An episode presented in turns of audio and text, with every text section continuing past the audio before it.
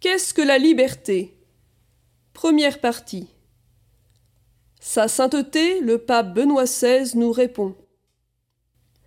Saint Paul nous dit Vous avez été appelés à la liberté.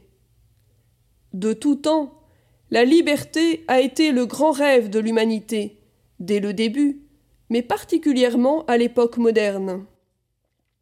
Nous savons que Luther s'est inspiré de ce texte de la lettre aux Galates, et il en a conclu que la règle monastique, la hiérarchie et le magistère lui apparaissaient comme un lien d'esclavage dont il fallait se libérer.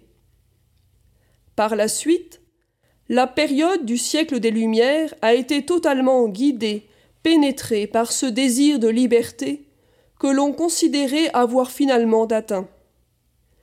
Mais le marxisme s'est lui aussi présenté comme la voie vers la liberté. Alors, nous nous demandons qu'est-ce que la liberté? Comment pouvons-nous être libres? Saint Paul nous aide à comprendre cette réalité compliquée qu'est la liberté en inscrivant ce concept dans un contexte de vision anthropologique et théologique fondamentale.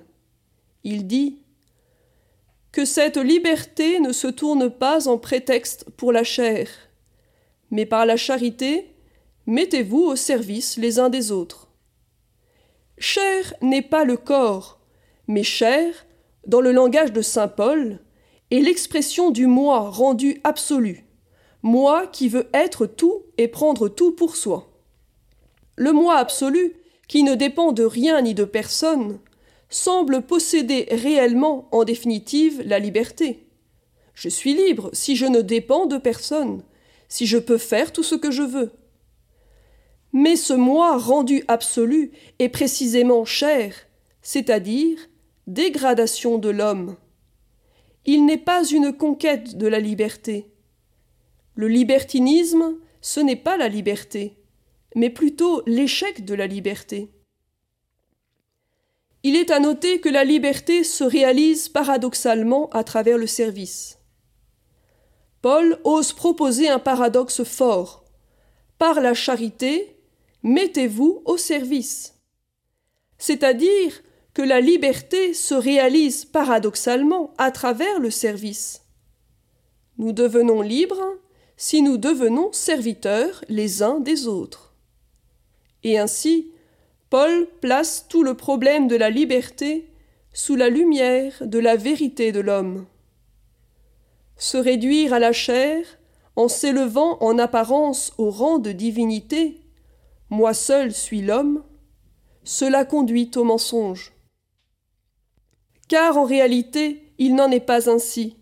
L'homme n'est pas un absolu, comme si le moi pouvait s'isoler et se comporter selon sa propre volonté.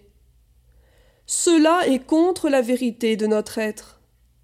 Notre vérité est que nous sommes avant tout des créatures, des créatures de Dieu, et que nous vivons dans la relation avec le Créateur. Nous sommes des êtres relationnels. Ce n'est qu'en acceptant notre nature relationnelle que nous entrons dans la vérité. Sinon, nous tombons dans le mensonge et en lui, à la fin, nous nous détruisons. À suivre.